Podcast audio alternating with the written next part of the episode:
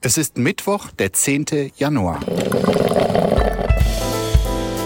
Apokalypse und Filterkaffee. Die frisch gebrühten Schlagzeilen des Tages. Mit Markus Feldenkirchen.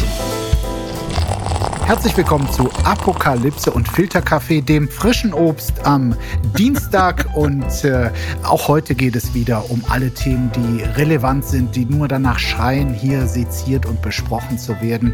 Relevantes, Trauriges, äh, Skurriles. Und das darf ich heute mit dem, ich würde sagen, George Clooney des Hauptstadtjournalismus. Er ist Chefkolumnist der Funke Mediengruppe und ist an der Seite seiner Frau Suse Host des Mutmach-Podcasts. Podcast. Äh, ich persönlich kenne ihn seit Jahren, mag ihn seit Jahren. Schön, dass du da bist. Hajo Schumacher. Ach, Markus, ich weiß gar nicht, was ich sagen soll. Über deine Wimpern zu reden, das ist ja eigentlich vorbei, ne? Ich äh, frage mich ja, ob ich hier gerade der Einzige bin, der äh, noch im scheißkalten Deutschland äh, rumhockt. Ich meine, ihr ganzen Podcast-Promis, ihr, ihr könnt ja gerade nicht weit genug ja. weg sein. Der eine hier, ähm, der, äh, wie hieß der, der, der von Apofika, äh, egal, der ist jetzt im äh, Kakerlaken gucken da beim äh, im australischen Dschungel und du Hajo bist in die ganz andere Richtung abgehauen nach Argentinien. Sag, was machst du da? Ähm, das hat ganz viele verschiedene Gründe. Also erstens mal kakerlakentechnisch können wir hier mithalten. Äh, immerhin La Cucaracha ist ja ein Lied, das dem Tier gewidmet wurde. Ich und meine bezaubernde Frau, wir werden beide in diesem Jahr 60. Wir haben jetzt gerade hier unseren jüngsten Sohn abgeliefert, der sich die nächstgelegene Spanischschule von Berlin aus ausgesucht hat, nämlich in Buenos Aires. Als Journalist interessiert mich, wie es in einem wirklich dysfunktionalen Land aussieht. Ähm, was mhm. bei uns ein 100-Euro-Schein ist, das ist in Argentinien, naja, so ein Taschenbuch ungefähr mengenmäßig an Bargeld. Der Peso war mal eins zu eins mit dem Dollar, heute ist es eins zu 1000, so viel zum Thema Inflation. Und es ist wirklich beklemmend und faszinierend zugleich, wie man so ein Land runterrocken kann und die Probleme, die wir in Deutschland haben, die ja auch real existieren, aber mhm. die wirken so unfassbar klein. Es ist äh, wirklich schön, wie du hier eine andere Perspektive reinbringst, weil wenn man die Schlagzeilen, auch die Klagen dieser Tage hört, denkt man wirklich, also ähm, äh, schlimmer als hier ging es nicht mehr.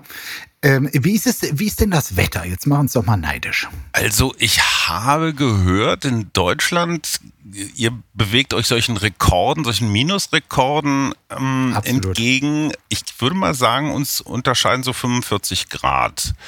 Also hier ist es sowas wie um die 30. Es ist ein bisschen warm. Also ich weiß nicht, ob ihr den Ventilator hört. Äh, schon schlimm auch.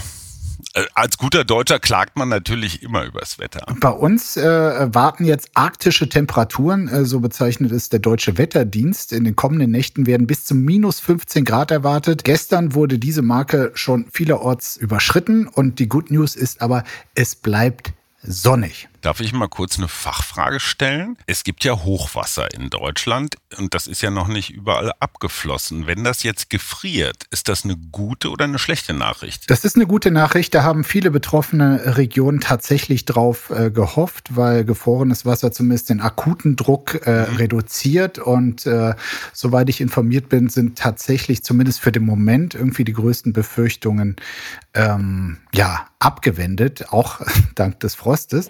Die Schlagzeile des Tages. Bahnstreik hat begonnen, Bahnberufung abgewehrt. So steht es zum Beispiel beim NDR. Die Gewerkschaft deutscher Lokomotivführer hat ihre Mitglieder im Tarifstreit mit der Deutschen Bahn zum Streik aufgerufen und dieser läuft seit heute Morgen um 2 Uhr. Hoffentlich hört ihr uns also von zu Hause und nicht etwa vom Bahngleis, denn der Streik hat auch Auswirkungen auf die S-Bahn, auf den S-Bahn-Verkehr und soll bis Freitag 18 Uhr andauern. Der Güterverkehr liegt bereits seit gestern Abend lahm, womit zusätzlicher wirtschaftlicher Druck auf die Bahngeschäftsführung ausgeübt werden soll. Und nach dem sogenannten Weihnachtsfrieden, so hatte es die GDL, äh, die Gewerkschaft genannt, beginnt damit der dritte und bisher längste Ausstand in der laufenden Tarifauseinandersetzung. Hajo, was sagst du? Gehörst du zu denen, die sagen, gut, dass es wenigstens noch eine Gewerkschaft gibt, die sich noch was traut, also auch mit so einem Gewerkschaftsführer, der äh, einerseits aus der Zeit gefallen wirkt, andererseits wirklich was für seine Leute rausholt äh, mit seiner Dreistigkeit, also mehr zumindest als die verweichlichten Kollegen? Oder sagst du, wie viele Deutsche, es reicht, die haben sie nicht alle, das ist doch nur noch dreist, so äh, oft das ganze Land lahmzulegen? Ich habe das Gefühl, dass der Herr Weselski irgendwie so, vielleicht so ein Zwilling seit der Geburt getrennt von Hubert Aiwanger ist und die beiden auch zusammen mit dem mit den deutschen Bauern gemeinsame Sache machen könnten. Das ist so eine spezielle Sorte Mensch und der geht ja nun auch bald in Rente und will noch mal was hinterlassen. Grundsätzlich verstehe ich die Bahn, die sagt, um Gottes Willen, wir haben sowieso hier ohne Ende Fachkräftemangel, jetzt wollen die auch noch weniger arbeiten. Der volle Lohnausgleich von 35 auf 38, also andersrum. Ich finde, das ist machbar. Womit sich die Bahn selbst einfach richtig ins Knie geschossen hat, waren diese Boni, die da kurz vor dem Weihnachtsfrieden nochmal bekannt wurden. Ich finde, das ist eine denkbar dusselige Verhandlungsposition. 1,25 Millionen unter anderem für den Bahnchef, äh, angeblich auch, weil er das Ziel der Kundenzufriedenheit äh, erfüllt hat. Ja, ja, klar, man muss die Latte einfach nur auf den Boden legen, dann kommt jeder drüber. Das wäre natürlich ein unglaubliches Symbol gewesen, wenn die Bahn, der Bahnvorstand gesamt gesagt hätte, komm, wir verzichten auf Boni und äh, bitten jetzt auch die GDL um Mäßigung. Hätte ich strategisch für schlau gefunden, aber gut. Chance ähm, verpasst. Chance verpasst. Äh, es ist ja so, dass es ein Konkurrenzunternehmen gab, Netinera, Netinera. Ähm, die haben ja offenbar schon mit der GDL diese verringerte Wochenarbeitszeit beschlossen und durchgesetzt. Die entscheidende Frage ist ja auch, wie macht man das? Also jetzt auf einen Schlag oder jedes Jahr eine Stunde. Die Bahn wiederum äh, schlägt ja so Wahlmodelle vor. Manche Leute wollen mehr Geld, manche Leute wollen mehr Zeit. Das finde ich auch nicht so schlecht. Ich gehe mal davon aus, dieser Streik ist der letzte. Danach einigen sie sich und ja, müsst ihr einfach wegatmen. Einfach nur dazu, die argentinische Bahn war früher mal, als Argentinien noch eines der reichsten Länder der Welt war, ein sehr gut funktionierendes Unternehmen. Inzwischen ähm, funktioniert da noch viel weniger als bei der Deutschen Bahn. Daran sieht man aber auch, dass dieses diese Fürsorge zum Beispiel für den öffentlichen Personennahverkehr, für Public Transport ein extrem wichtiges Thema mhm. ist. Und das hat die Bundesregierung und auch die davor, die Bundesregierungen, einfach leidlich verpennt. So, und das Pikante ist, äh, vor diversen Gerichten, vor allem in Hessen, äh, wurde von Seiten der Bahn versucht, diesen Streik noch quasi äh, in letzter Sekunde zu verhindern. Äh, Klaus Wieselski war auch selber vor Ort äh, dort in äh, Frankfurt vor Gericht. Und das Ganze hat aber etwas länger gedauert. Und dann hat er tatsächlich den letzten Zug nach Berlin verpasst und kam jetzt zumindest per Bahn nicht mehr nach Berlin, wo er heute sein wollte, äh, wegen seines selbst angezettelten Streiks. Er will dort heute irgendwie den Streikführer geben und und am Nachmittag auch bei mir äh, zu Gast sein in, in meinem Spiegeltalk Spitzengespräch. Also ich hoffe, dass er irgendwie noch kommt, ähm, auch wenn er sich irgendwie ein Mietauto oder äh, nehmen muss oder per Fahrrad kommt. Ähm, Hajo, du als erfahrener Interviewer, ähm, Klaus Wieselski, wenn er einem dann gegenübersetzt, welche Frage würdest du ihm stellen? Ich finde es wahnsinnig schwierig, mit solchen Menschen zu reden, weil ich wie bei den eben genannten Personen auch immer so den Eindruck habe, es sind zwei Persönlichkeiten. Sie haben so eine Bühnenpersönlichkeit. Es gibt mhm. den, den Gewerkschaftsführer, den Schauspieler Weselski und dahinter gibt es den, naja, den Menschen Weselski. Und ich würde versuchen, irgendwo so an diesen Menschen ranzukommen und ihn irgendwas total Emotionales fragen, bei welchem Film er das letzte Mal geweint hat oder so. Guter Hinweis. Ich äh, werde es probieren. Ich mag ja ähm, nach wie vor die Anekdote, dass äh, hat, die Bildzeitung ist schon immer also gegen ihn und seine Methoden auf Seite der Bahnfahrerinnen und Bahnfahrer. Und ja, das tut die haben mir leid. irgendwann mal bei einem der Vorgängerstreiks ähm, ähm, seine Telefonnummer veröffentlicht, so von wegen hier der Mann, der, der euch alles äh, hier könnt ihr ihn anrufen. Und er hat darauf reagiert, indem er einfach eine Rufumleitung zum damaligen Bahnchef äh, eingerichtet hat. Da kamen also die ganzen Wutbürger von Bild, äh, die kamen dann direkt beim Bahnchef raus. Ich hätte es noch lustiger gefunden, wenn er die Handynummer des äh, damaligen Bild-Chefredakteurs veröffentlicht hätte. Aber gut. Verlierer des Tages. FDP rutscht in Umfragen auf 4% ab. So berichtet es die Zeit. Das Ansehen der Ampel, äh, das leidet ja nach der wochenlangen Haushaltskrise noch stärker und äh, das zeigt sich jetzt auch äh, in den Umfragen. Kurz nach dem Dreikönigstreffen, ein wichtiger Termin für die Liberalen, ist einer neuen Forsa-Umfrage zufolge die Partei unter die 5%-Marke gerutscht. Damit würde sie Stand jetzt den Einzug in den Bundestag verpassen, befindet sich also gewissermaßen schon in der Forsa-APO, darf aber real weiter den Kurs des Landes mit entscheiden. Die Union läge in dieser Umfrage ähm, leicht im Minus bei 30 Prozent, die SPD leicht im Plus bei 15, die Grünen bei 14 und die AfD bei 22. Ich finde daran mehrere Punkte interessant. Das würde ich gern mit dir besprechen, Hajo. Erstens, warum geht es der FDP offenkundig so schlecht, wo sie doch bei vielen Punkten so beinhart geblieben ist? Das ist eine gute Frage, aber die Menschen haben offenbar erstens nicht den Eindruck, dass die Themen, Stichwort Schuldenbremse, jetzt wirklich so wichtig sind. Vielleicht nimmt man den Akteuren auch nicht ab, dass sie stark genug sind, sich durchzusetzen. Stichwort Bühnenpersönlichkeit und tatsächliche Durchsetzungsfähigkeit. Ich hätte auf gar keinen Fall Marie-Agnes Strack-Zimmermann nach Brüssel äh, äh versetzt, sondern. Weil die hätte man in Berlin noch gebrauchen können, ne? Die hätte man hier sehr, sehr gut gebrauchen können, weil die, ja, die, die Boys Group um Christian Lindner ähm, scheint ja nicht so eine, so eine Strahlkraft zu haben. Was ich daran so tückisch finde, ist, dass Olaf Scholz die FDP natürlich braucht, weil wenn wir dann irgendwann mal Richtung 2025 Bundestagswahl ähm, gucken, erstens muss er die FDP, also wenn er überhaupt noch, Entschuldigung, ich bin jetzt gerade in Fantasien unterwegs, aber wenn die Ampel überhaupt eine Chance hat, dann ja nur zu dritt. Also er muss die irgendwie ähm, dabei behalten, kulturell. Und zweitens muss er sie natürlich über fünf Prozent äh, behalten, weil nur mal angenommen, die Linken fliegen raus, die FDP fliegt raus und wir und die Wagenknecht-Partei tritt vielleicht noch gar nicht an oder ist nicht stark genug oder sowas, dann haben wir Rot, also SPD, Grün, CDU, CSU und die AfD im Bundestag. Stand heute. Man weiß ja nicht, was da noch alles kommt. Aber dann hättest du vielleicht eine Konstellation, dass Friedrich Merz 30 Prozent kriegt und äh, ähm, Rot-Grün meinetwegen 31 und äh, der Rest versendet sich dann irgendwo. Das heißt, man hätte vielleicht eine sehr starke AfD, einen Friedrich Merz, der keinen Koalitionspartner hat und eine Minderheitenregierung, ähm, die immerhin stärker ist, Rot-Grün, als die Union. Eine unglaublich schwierige Konstellation. Das führt Jetzt dann. redest du hier argentinische Verhältnisse wieder herbei. Naja, das wäre dann eher so wie in manchen Bundesländern, dass alle gemeinsam, die noch verblieben sind im Parlament, sich gegen die AfD zusammenrotten. Und das ist natürlich nichts, was eine Koalition jetzt wirklich zusammenhält, gegen etwas zu sein. Man will ja auch ein bisschen konstruktiv regiert werden.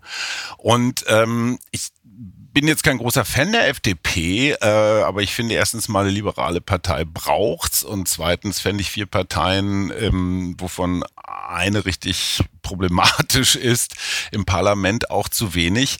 Aber jetzt sag du mir ja. doch mal, mit welchem Thema, mit welcher Person, mit welcher Strategie kann die FDP denn überhaupt noch Erfolg haben? Also mit der Krawallstrategie, so Kubicki. Kubicki sollte einfach häufiger auf Kreuzfahrten gehen und von dort einfach die, die Parolen für die deutsche Politik ähm, machen. Das, das macht er noch zu wenig, glaube ich. du meinst, die drei Prozent sind in Sicht. Und äh, dann ähm, ist es, glaube ich, auch nicht so klug, also als Regierungspartei, wenn es da wie es das ja gab, äh, vor dem Dreikönigstreffen so ein Mitgliedervotum gab, äh, wo äh, die Mitglieder entscheiden könnten, ob sie in der Ampel bleiben oder nicht. Äh, es war sehr knapp. 52 Prozent der Mitglieder wäre nicht bindend gewesen, aber ein Drittel hat doch nur die Stimme abgegeben. Das stimmt, aber von denen äh, war es irgendwie sehr, sehr knapp und offenkundig sind so zerrissene Parteien, äh, Parteien, die nie so ein ganz attraktives Bild äh, abgeben. Ähm, nein, also ich sehe nicht die Figur, die ähm, etwas grundsätzlich anders macht. Offenbar setzen sie ja darauf, dass äh, Christian Lindner weiter der Frontmann ist, der als Finanzminister auch für äh, Haushaltsdisziplin, sofern es das mit der ganzen, mit den ganzen Sondervermögen überhaupt äh, geben kann, darauf setzt und dass sich das langfristig irgendwie auszahlt. Die unmoralische Frage des Tages. Keiner sagt es, aber so ein ganz klein bisschen ist es ja ein Elefant im Raum. Ne? Was wäre denn, wenn Christian Lindner, der den Laden ja nun seit, naja, einer Generation fast so als One-Man-Show führt, wenn einfach Christian Lindner das Missverständnis ist. Das Kleingedruckte. Trump-Ermittler fordern vor Gericht, Ex-Präsident soll keine Immunität bekommen, so steht es im Spiegel. In Washington muss ein Berufungsgericht entscheiden, ob Donald Trumps Antrag auf strafrechtliche Immunität abgelehnt werden soll. Zu klären ist, ob Trump wegen seiner Versuche, das Wahlergebnis der Präsidentenwahl 2020 zu kippen, auf Bundesebene strafrechtlich verfolgt werden kann. In Anwesenheit Trumps argumentierten seine Anwälte, dass der Republikaner nicht rechtlich Verhandlungen belangt werden könne, äh, die sie zu seinen Pflichten als Präsident zählen. Trump ist in Washington im Zusammenhang mit versuchtem Wahlbetrug und dem Sturm auf das äh, US-Kapitol am 6. Januar 2021 2020 angeklagt. Seine Anwälte hatten beantragt, dass die Anklage fallen gelassen wird. Es ist ja schon so ein bisschen paradox, ne? dass äh, Trump hier für sich Immunität verlangt, weil er Präsident war für eine vermeintliche Straftat, deren Ziel es gewesen wäre, dass mhm. er länger Präsident bleibt. Ähm, denn das war ja das Ziel dieses Sturms auf mhm. das Kapitol, das von, der von äh, Trump auch angeheizt wurde, die Rechtmäßigkeit der Präsidentschaftswahl zu negieren, auf dass Trump weiter in Amt und Würden bleiben könnte. Das Interessante an der amerikanischen Debatte ist ja inzwischen die Absurdität, die man für völlig normal hält. Also vor ein paar Jahren hätte man einfach mit, mit den Ohren geschlackert und gesagt, habt ihr alle einen Knall? Ähm, ich frage mich, was passiert, wenn Trump tatsächlich, und das wäre ja im Kern letztendlich die dramatischste Folge, Donald Trump darf nicht nochmal antreten. Mhm. Ja, das Richtig. ging ja jetzt darum schon. Darum geht es da jetzt auch in diesem Rechtsstreit. Darum geht es ja. im Kern. Was passiert dann mit dem Land? Also wie stark ist dieser Mob vom 6. Januar noch? Ähm, und eine ganz ähnliche Debatte führen wir doch gerade in Deutschland. Natürlich nicht mit der Person Trump, aber immerhin mit der AfD. Ähm, jeder Versuch der AfD mit dem Bundesverfassungsgericht zu kommen, wird ja gekontert mit dem Argument, um Gott, oh Gott, wenn das schief geht, dann machen wir sie hier erst richtig groß. Aber ähnliche, ähnliche Muster eigentlich, ne? Also wie viel Total. Angst muss man eigentlich vor der mobilisierten Straße oder sowas haben? Und müssen wir davor wirklich Angst haben? Schwer zu sagen. Ich habe genau daran gedacht, Hajo, äh, äh, diese Parallelität irgendwie die AfD zu verbieten und hier quasi eine erneute Kandidatur äh, Trumps äh, per Gericht ähm, unmöglich zu machen. Auf deine Frage, ich glaube in Amerika, also die, der Mob und die Mobbereitschaft seiner Klientel, die ist mindestens so groß wie damals, äh, wie das, was wir am 6. Januar 2021 gesehen haben. Damals waren es ja nicht viele, aber die waren so überzeugt, dass sie echt einen großen Eindruck, schlimmen Eindruck hinterlassen haben. Und äh, also, dass da nach wie vor 30, 40 Prozent an seinen Lippen hängen, ähm, das ist, glaube ich, so, auch wenn wir es alle ganz schlimm finden. Ja, und die haben dummerweise auch, die meisten von denen hier jedenfalls auch noch eine Knarre. Ähm, angesichts des, ich will jetzt nicht zuspitzen, aber des Generalstreiks mit Bauern und GDL und, und was da sonst noch alles ist. Wie groß ist denn eigentlich so das, das Mobometer in Deutschland? Ich meine, habe ich das richtig gehört? Der erste demonstrierende, blockierende Bauer wurde jetzt umgefahren von einem etwas äh, ungeduldigen Verkehrsteilnehmer. Erinnert mich ja so spiegelbildlich an die Klimakleber. Da, das war ja so ähnlich. Und ich kann mich erinnern, es gab schon mal aufgeheizte Stimmungen in Deutschland, die dann diese, diese Effekte hatten, dass irgendwelche verrückten Einzeltäter sich dann ermutigt fühlen, tatsächlich mal zur Waffe zu greifen. Und es waren sowohl die Fälle Schäuble als auch Lafontaine, die ja diesen Eindruck hatten, sie müssten jetzt das Land retten, waren beide mal massive psychische Probleme, die vorlagen. Aber die Frage ist doch, wenn du so eine aufgeheizte Stimmung hast, ob man damit nicht mhm. auch solche Einzelpersonen fast motiviert, irgendwie zum, zum Messer oder äh, wie in Schäubles Fall zur Pistole zu greifen. Wir können nur hoffen nicht, aber klar, diese, diese Phänomene hat es gegeben. Ähm, Gerade wenn ich das mit der Art, wie debattiert wird, ähm, die Art und Weise, wie auch irgendwie dem eigenen Frust ähm, nachgegangen wird, wenn ich das mit den USA vergleiche. Aber vielleicht bin ich jetzt auch noch zu naiv oder zu hoffnungsvoll. Äh, ich sehe uns da tatsächlich auf einem anderen Level und äh, ich glaube, dass mit äh, guter Politik ähm, und äh, effizienten Lösungen, um es mal so global zu sagen, tatsächlich noch diese, dieses Frustlevel auch bei uns wieder gesenkt werden kann. In Amerika ist es ein, zwei Schritte weiter. Aber die Sprüche, immer sollten Leute gehängt werden, irgendwelche Figuren baumelten am Galgen, also was die Bauern da alles so rund um die Frage ist, ob das eine Massenbewegung ist oder ob das einzelne Durchgeknallte sind, ne? Ja, ja, klar, aber dadurch, dass du es auch über die sozialen Medien, aber auch über die Tagesschau natürlich millionenfach verbreitest, kriegt das natürlich ja. so eine Wucht, ne? Und man kann das natürlich alles ironisch sprechen, wie wir das immer versuchen, aber es soll Menschen geben, die es total ernst meinen. Was ist denn da schiefgelaufen? Vier Schwerverletzte bei Gondelabsturz in Tirol, so steht es im Bayerischen Rundfunk. Im österreichischen Hochötz ist am Dienstag eine Gondel sieben Meter tief abgestürzt. Dabei wurden vier Menschen schwer verletzt und in Krankenhäuser eingeliefert. Eine Person ist noch in kritischem Zustand. Nach Polizeiangaben handelt es sich um Verwandte, ein Vater mit Sohn und Tochter sowie einen Onkel.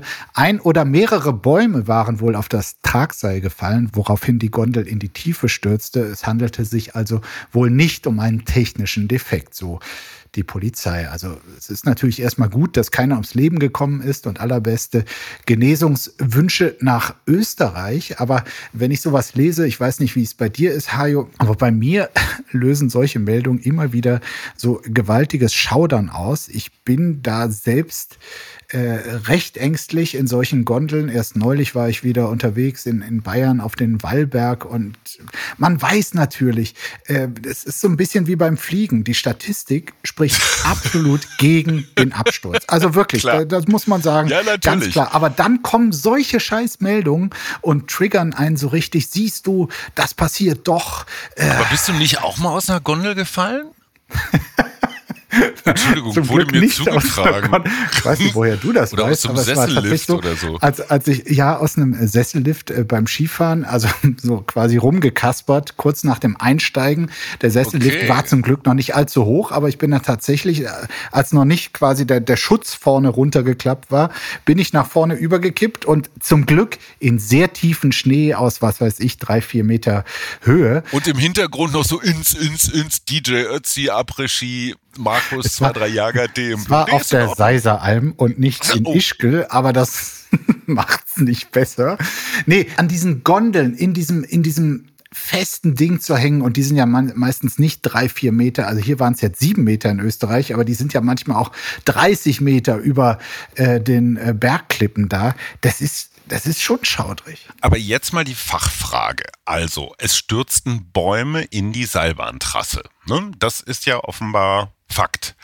Was zum Teufel machen Bäume in der Nähe einer Seilbahntrasse? Also Gute Frage dürften die doch da nicht stehen. Also jede, jede Bahnstrecke wird ja auch von irgendwelchen Ästen oder Bäumen oder nach einem Sturm von irgendwelchen schiefstehenden, wackeligen Stämmen befreit. Was haben da Bäume zu suchen? Fliegen die da durch die Gegend? Sie sollten nicht durch die Gegend fliegen. nicht bekannt. Und äh, ja, also wenn dieses Unglück was Gutes hat, dann vielleicht genau diese Frage. Irgendwie das Wissen darum, dass äh, Bäume leider auch schlapp machen können und äh, zur Gefahr werden können. Ja, aber ich meine, österreichische Liftbetreiber haben, glaube ich, sowieso ein sehr funktionales Verhältnis zu Bäumen, betrachten die eher so als Kaminfutter. Na gut. Der Trick der Woche. Berlins Bürgermeister mit Senatorin liiert. Hör Kai auf. Wegners Stellvertreter. Auf. Was hast denn du, Hajo? Die sind Kai so Wegner, bescheuert. Kai Wegners Stellvertreter dürfen bei Interessenkonflikten einspringen. So steht es im Fachblatt Tagesspiegel. Wie es am Wochenende bekannt wurde, steckt Berlins regierender Bürgermeister Kai Wegner, CDU, in einer nun ja interessanten Liebesbeziehung mit seiner eigenen Bildungssenatorin Katharina Günther Wünsch, auch CDU, die er vor knapp einem Jahr erst zur Senatorin gemacht hatte. Um dabei auftauchende Interessenkonflikten vorzugreifen, hat Wegner dem Senat nun einen Vorschlag gemacht. Bei Konflikten zwischen der Bildungsverwaltung und einer anderen Fachverwaltung soll Finanzsenator Stefan Evers übernehmen. Bei Konflikten zwischen der Bildungsverwaltung und der Finanzverwaltung soll wiederum Wirtschaftssenatorin Franziska Giffey, SPD, übernehmen. Hatte die nicht gerade erst äh, Goodbye gesagt? Egal. Der Berliner Senat hat diese Absprache gestern Nachmittag abgesegnet. Rechtlich spreche nichts dagegen. Hajo, ich weiß, dich faszinieren die Besonderheiten der Politik in Berlin. Damit meine ich die Absolut. Lokalpolitik unter besonderer Berücksichtigung der Berliner Christdemokratie ja seit langem schon, kann man sagen. Wenn man es jetzt mal so richtig wohlwollend meint, mit der Berliner CDU wird es einfach nie langweilig. Also vor allen Dingen der Satz, rechtlich spreche nichts dagegen, der ist natürlich immer, immer richtig, wenn es überhaupt gar nichts Rechtliches gibt zu diesem Thema. Also jetzt mal ganz praktisch, wie soll das funktionieren bei Konflikten zwischen Bildungsverwaltung und anderen? Auf der einen Seite soll ein anderer Senator übernehmen und dann auch noch Franziska Giffey, ne? Man ist ja eine große Koalition, dann für die andere Partei. Das ist doch alles Humbug. Ich meine, wir stehen vor wirklich massiven Ja, du Einschnitten. klingst jetzt hier echt belustigt. Du nimmst das nicht ernst. Nein, ich, naja, ich nehme es schon ernst als, als Berliner Bürger und, und Wähler. Ähm, es werden da äh, in den nächsten Monaten massive Einsparungen auf alle Ressorts zukommen. Ähm, Gut, Bildung soll eventuell ausgenommen werden. Das ist schon mal die erste Frage. Warum eigentlich? Ähm, Warum denn? wo, wurde da, wo wurde das verhandelt? Ach Gott. Schmutzwink. allein der Anschein, dass da irgendwas vielleicht nicht in aller Transparenz und Öffentlichkeit verhandelt wird, ist ist einfach Gift. Und ich verstehe nicht, dass Kai Wegner, der ja nun wirklich einen Lauf hatte, dass man, man kann ja alles, äh, alles Schlechte sagen wollen, aber der hat das ja wirklich nicht schlecht gemacht. Auch in diesem Verbund mit Wüst und Günther, so die drei, die Fritze Merz jagen. Das fand ich alles ganz klug und ganz schlau. Und auch hier der Auftakt in Berlin war gar nicht so schlecht. Ich meine, muss man denn tatsächlich gleich in so eine Beziehung rein? Hätte man nicht als politischer Profi sagen können, pass auf, liebe Senatorin, wir haben uns jetzt ganz doll lieb und es ist auch prima, aber vielleicht sparen wir uns das mal, ähm, bis wir fertig sind mit Regieren. Sag Das mal, Hajo, alles was bist du eigentlich für ein Romantiker? ich Wenn bin die kein- Liebe zuschlägt, da kannst du nicht sagen, da kannst du doch nicht sagen, äh, wir warten jetzt mal, bis es Doch, kann ich. Entschuldigung, das Land, Liebe erst lernen das Land, Dr. Hajo erst das Land, bitte. Erst das Land, dann das Bett. Ja, also das ist genauso wie mit der Partei oder sonst irgendwie sowas. Ähm, und ich halte das für maximal unprofessionell. Diese komische Lösung, die die da jetzt Lösung äh, gefunden haben, ist natürlich super peinlich. Ich habe mich gleich am Anfang kaputt gelacht. Deine eigenen Unternehmen, also in den eigenen ähm, Behörden des Landes Berlin und bei den Richtig. Unternehmen des Da wäre Landes das Berlin, untersagt. da gibt es Regeln. Und die sind jetzt nicht ganz so harsch wie in Amerika, aber die legen zumindest nahe, dass Machtgefälle, ein Begriff, den wir seit MeToo alle inhaliert haben, ja, legen nahe, dass diese beiden Menschen, die da, ja, wie sagst du, in romantischer Liebe gemeinsam zugange sind, dass die auseinandergesetzt werden, hätte man früher in der Schule gesagt, also kein direktes Abhängigkeitsweisungsverhältnis mehr haben. Das gilt für Behörden und Unternehmen. Und der Chef dieser Behörden und Unternehmen, der darf sich seine eigenen Regeln backen. Das ist doch Quatsch. Das kann nicht funktionieren. Das kann Also bitte, nicht funktionieren. bei Erich und Margot Honecker hat sich damals auch keiner beschwert. Den Vergleich wird Kai Wegner sehr lustig finden. Das hat mich traurig gemacht. Baerbock fordert auf Nahostreise Grenzöffnung, Feuerpause und bessere medizinische Versorgung. So steht es bei Zeit.de. Auf ihrer Nahostreise besuchte die Außenministerin gestern Nachmittag den ägyptischen Grenzposten Al-Rafah und übergab zehn Tonnen Hilfsgüter an Hilfsorganisationen, ist dort mit dem Flieger hingereist. Am Grenzposten zeigte sie sich erschüttert über die humanitäre und medizinische Lage der Menschen im Gazastreifen. Sie forderte eine sofortige 24-stündige Öffnung Öffnung des Übergangs in Rafah, um die 3000 wartenden, vollbeladenen Lastwagen mit Hilfsgütern in den Gazastreifen zu lassen. Des Weiteren auch humanitäre Feuerpausen, also nach wie vor kein Waffenstillstand, sondern äh, Feuerpausen. Am Vormittag hatte Baerbock in Kairo gegenüber dem ägyptischen Außenminister bekräftigt, dass der Gazastreifen und das von Israel besetzte Westjordanland eindeutig Heimat der Palästinenser seien. Da gab es ja gerade aus den ultrakonservativen rechten Kreisen Israels andere Äußerungen in den letzten Tagen. Am Montag sprach Baerbock in Israel zudem mit Präsident Herzog sowie dem neuen Außenminister Katz und traf in Ramallah Vertreter der palästinensischen Autonomiebehörde. Und die Frage ist nun, Hilfsgüter persönlich vorbeizubringen, humanitäre Feuerpausen zu fordern. Ist das richtig, aber auch die Frage, ist das alles, was die Bundesregierung realistischerweise tun kann, um die humanitäre Katastrophe zumindest einzudämmen in Gaza, denn die Lage, die ist wirklich desaströs. Äh, laut Weltgesundheitsorganisation können derzeit 21 der insgesamt 36 Krankenhäuser im Gazastreifen aufgrund der Zerstörungen gar nicht mehr betrieben werden. Also es ist immerhin mal besser als nichts. Das äh, ist jetzt nicht besonders originell, aber der zweite Punkt ist halt, ähm, ne, Stichwort deutsche Staatsräson. Also der Druck, den die Bundesregierung auf Israel ausüben kann und auch will, ist überschaubar. Und ich finde besonders besorgniserregend, mal ganz abgesehen von der aktuellen Lage, und die war übrigens vor zwei, drei Wochen nicht besser, ähm, angesichts der aktuellen Lage, dass es in Israel ja offenbar zwei Lager gibt. Und ähm, die von dir eben zitierten, ich würde sie nicht konservativ, sondern wirklich rechtsradikal nationalistischen mhm. Minister dieser Splitterparteien, Klammer auf, ein sehr gutes Argument für die 5%-Hürde, Klammer zu, ähm, die wollen diesen Gazastreifen säubern, ja, und die wollen einfach, die sagen so, das ist hier Abrahams Land, das ist unser Land, alle weg damit. Und das alle Existenzrecht. Palästinenser raus. Ja. Alle Palästinenser raus. Ähm, und das kann überhaupt nicht weder im Interesse der Israelis noch der restlichen Weltgemeinschaft sein, weil mal ganz abgesehen von der praktischen Frage, wohin mit den Menschen, ähm, ist das auch nicht äh, überhaupt nicht der Geist und der Sinn von irgendwelchen Verhandlungen, die da in den letzten Jahrzehnten auch erfolgt sind ich glaube, wir müssen hier als Deutsche einfach mal zur Kenntnis nehmen, dass wir keine Weltpolizisten sind und dass unsere Stimme im Nahen Osten jetzt auch nicht so ein Riesengewicht hat. Insofern Immerhin ist sie dahin gefahren und allein mhm. die Tatsache, dass 3000 volle Lastwagen, die stehen an der Grenze, die stehen an die diesem Grenzübergang, das ja. Zeug vergammelt womöglich sogar. Ich ja. meine, wenn das irgendwelche Medikamente sind, die gekühlt werden müssen oder so, das kann man sich ja alles überhaupt nicht vorstellen. Und da ist es dann vielleicht möglich, dass man mit irgendwelchen Zusagen an die ägyptische Regierung da zumindest mal ein paar Stunden ähm, die Laster, die ja hoffentlich abgefertigt sind, aber dann einfach durchwinkt, weil wir reden ja hier nicht nicht um von Baumaterialien oder irgendwie sowas, sondern wir reden wirklich von überlebenswichtigen Gütern. Die Menschen sterben, die verhungern, ja. die verdursten, Lebensmittel, Medikamente.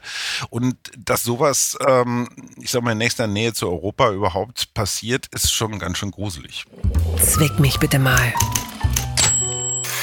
Russland. Musiker droht Kriegseinsatz wegen gewagtem Penis-Outfit. So steht es bei Watson Ja, du lachst. Äh, es ist eine lustige Überschrift, aber es ist irgendwie auch eine echt tragische Geschichte. Eine Moskauer Party sorgte Ende Dezember für Aufsehen. Das Motto fast Nackt nahmen die russischen Stars und Sternchen sowie die Moskauer Schickeria ernst. Die Bilder, die von der Party an die Öffentlichkeit gelangt sind, zeigen viel nackte Haut, Mesh, Netzwäsche und Dessous. Dem russischen Machthaber Putin schmeckt so viel Sex offenbar gar nicht. Mittels seines berüchtigten Schwulenpropagandagesetzes hat er Teilnehmerinnen der äh, Party zu teils langen Haftstrafen verurteilt. Einem Partygast droht nun wegen seines wohl besonders gewagten Outfits auch Schlimmeres als der russische Knast, denn unter den Feiernden war auch der russische Rapper Nikolai Vasiljev, Vazio. Äh, er kam nur mit einer Balenciaga-Socke über dem Penis und natürlich Sneakern an den Füßen. Und wie das Medium Nexta berichtet, soll Vazio sich deshalb nun in einem russischen Militärrekrutierungsbüro einfinden, also von der Nacktparty quasi in den Schützengraben, so das Ziel ähm, der russischen Diktatur. Eine absolute Horrorgeschichte aus dem modernen Russland. Aber Entschuldigung, ich finde es auch ein bisschen leichtsinnig, wenn es dieses Schwulenpropagandagesetz gibt. Mhm. Ähm, egal, was wir davon halten, aber es existiert. Und wir wissen auch, wie Putin funktioniert. Und das Problem an dieser Party war ja wohl, dass die ja publik ähm, wurde. Man dachte wohl eher, dass, naja, das merkt keiner so richtig. Ich war überrascht, Und, dass sowas überhaupt stattfindet noch in Russland, ja. Und dann gab es ja offenbar auch eine große Debatte darüber, ob sich jetzt die Reichen und Schönen ähm, hier mit Krimsekt äh, abschießen und äh, die armen Schweine an der Front verheizt werden. Und äh, das war, glaube ich, gar nicht unbedingt Putin, der diese Aufregung geschürt hat, sondern das war einfach so dieses klassisch nationalistische, so, ne, die einen an der Front und die anderen machen Party. Das geht ja wohl gar nicht. Es gab ähnliche Fälle, wenn mich nicht alles täuscht, auch in der Ukraine, wo Leute gefeiert haben haben und die Bevölkerung gesagt hat, das fänden sie jetzt nicht so angemessen. Ähm, und ich glaube, wenn es diese Aufregung nicht gegeben hätte, dann hätten die Kontakte der Reichen und Schönen zum Kreml wahrscheinlich gereicht, dass da nichts passiert wäre. Aber jetzt musste Putin natürlich zeigen, guck mal hier, ne, ich, äh, ich es ernst. Und äh, mhm. aber ganz ehrlich, du hast es gerade selber gesagt, ich finde es auch ganz schön mutig, da dann noch so eine, so eine Party zu feiern. Und die ging ja über mehrere Tage und das war ja offenbar auch nichts. Das ist ja so wie, was weiß ich, KitKat in Berlin. Ähm, also kein großes Geheimnis. Das war ja nicht privat. Das war ja ein, großer bekannter Club, Mutterbohr. So, Hajo. Das war ein tolles Gespräch mit dir. Wir sind zum Ende gekommen und da will ich dir einfach. Oh, warte, mal kurz. Äh, warte hier. Mein Handy vibriert. Ähm, nicht, dass da noch eine, eine Eilmeldung ja, reingekommen ist. Nimm das ist. mal aus der Socke. Oh nein, das darf doch nicht wahr sein. Schon wieder eine Sprachnachricht von Mickey. Ich meine, ich dachte, der sei genau jetzt im Flieger nach Australien, ja. ja aber da, Ewig da langer Flug, endlich mal Ruhe vor diesen tollen Vorschlägen, ja. Und außerdem, wir hatten doch schon eine Penismeldung gerade im Programm. Ich höre es mir gerade an. Hallo Markus, der Micky hier, ich grüße dich. Du, äh, ich will dir da jetzt gar nicht in die Sendung da irgendwie, ne? Das ist deine Sendung, ist ja völlig klar. Du machst das genau, wie du meinst, das ist doch gar keine Frage. Äh, nur, äh, also ich, äh, ich bin jetzt hier auf der Flugzeugtoilette. Ich habe mich mal hier kurz ins WLAN eingeloggt, weil ich natürlich dir noch eben kurz was sagen wollte. Also du machst natürlich, äh, du machst natürlich da mit dem Hajo Schumacher genau das, was du meinst. Äh, eine Sache nur, ne? Frauke Ludowig, die hat 60. Geburtstag. Das kannst du nicht, also das kannst du nicht auslassen. Frauke Ludowig, die große Frauke Ludowig, wird 60 Jahre alt. Da musst du natürlich gratulieren, ne? Das ist ja völlig klar. Das hat mir keine Ruhe gelassen, wirklich. Das lässt mir keine Ruhe. Frauke Ludowig wird 60. Also bitte, das musst du machen, das müsst ihr machen. Da müsst ihr ein Ständchen singen oder aus der Torte springen. Hajo muss ihr nackt aus der Torte springen. Naja. Nee, nur mit einer Socke. So, ich muss jetzt wieder, ne? Der Champagner wird geliefert. Tschüss. Wieso gibt's eigentlich in Flugzeugen dieses gottverdammte Internet? Ich meine, wer hat sich diesen Scheiß ja, äh, also Hajo, was äh, mir zum Schluss noch ein echtes Herzensanliegen ist und äh, vorher, lach nicht, vorher will ich dich hier auch nicht entlassen, das ist äh, der lieben Frauke Ludowig ganz, ganz herzlich zum Geburtstag zu gratulieren. Hab einen schönen Tag, liebe Frauke, lass es dir gut gehen, mach weiter so, bleib genau wie du bist, wir lieben dich alle. Willst du noch Frauke, singen, Hajo? Nee, aber Frauke 60 ist kein Ende, 60 ist ein Anfang. Ich äh, weiß, wovon ich rede. Aber sag mal, feiert denn Frauke Ludowig auch in der Sansibar? Ich weiß es nicht. Ach so. Weil die ist nämlich geschlossen gerade. Also du brauchst nicht nach Sylt zu fahren. Du nicht, Mickey nicht, Frauke Ludowig nicht. Christian Lindner nicht. Christian Lindner nicht. Das ist ja, doch dieser, dieser Wirt, der mit einem Säbel so äh, Champagnerflaschen, also so den oben den, den Hals so abschlagen kann, ne? Das scheint äh, sind das nicht die, die Goldsteak-Servierer in Dubai? Naja, ich, da kommt Egal. man heutzutage ein bisschen durcheinander. Äh, ich sage Tschüss, lieber Hajo. Es war sehr schön mit dir. Genieß die Zeit in Argentinien. Ähm, saug alles auf, was du dort mitbekommst. Äh, wir profitieren im Zweifel alle davon. So ist das und äh, wir sehen uns in der Sansibar. Freue mich drauf. Tschüss, Hajo. Tschüss. Einen schönen Tag dir. Ciao. Sag mal, wer, wer ist eigentlich diese Frau Ludwig? Apokalypse und Filterkaffee ist eine Studio Womans Produktion mit freundlicher Unterstützung der Florida Entertainment. Redaktion Lena Schulze-Franking. Executive Producer Tobias Baukage. Produktion Hanna Marahiel. Ton und Schnitt Lara Schneider. Neue Episoden gibt es täglich. Überall, wo es Podcasts gibt.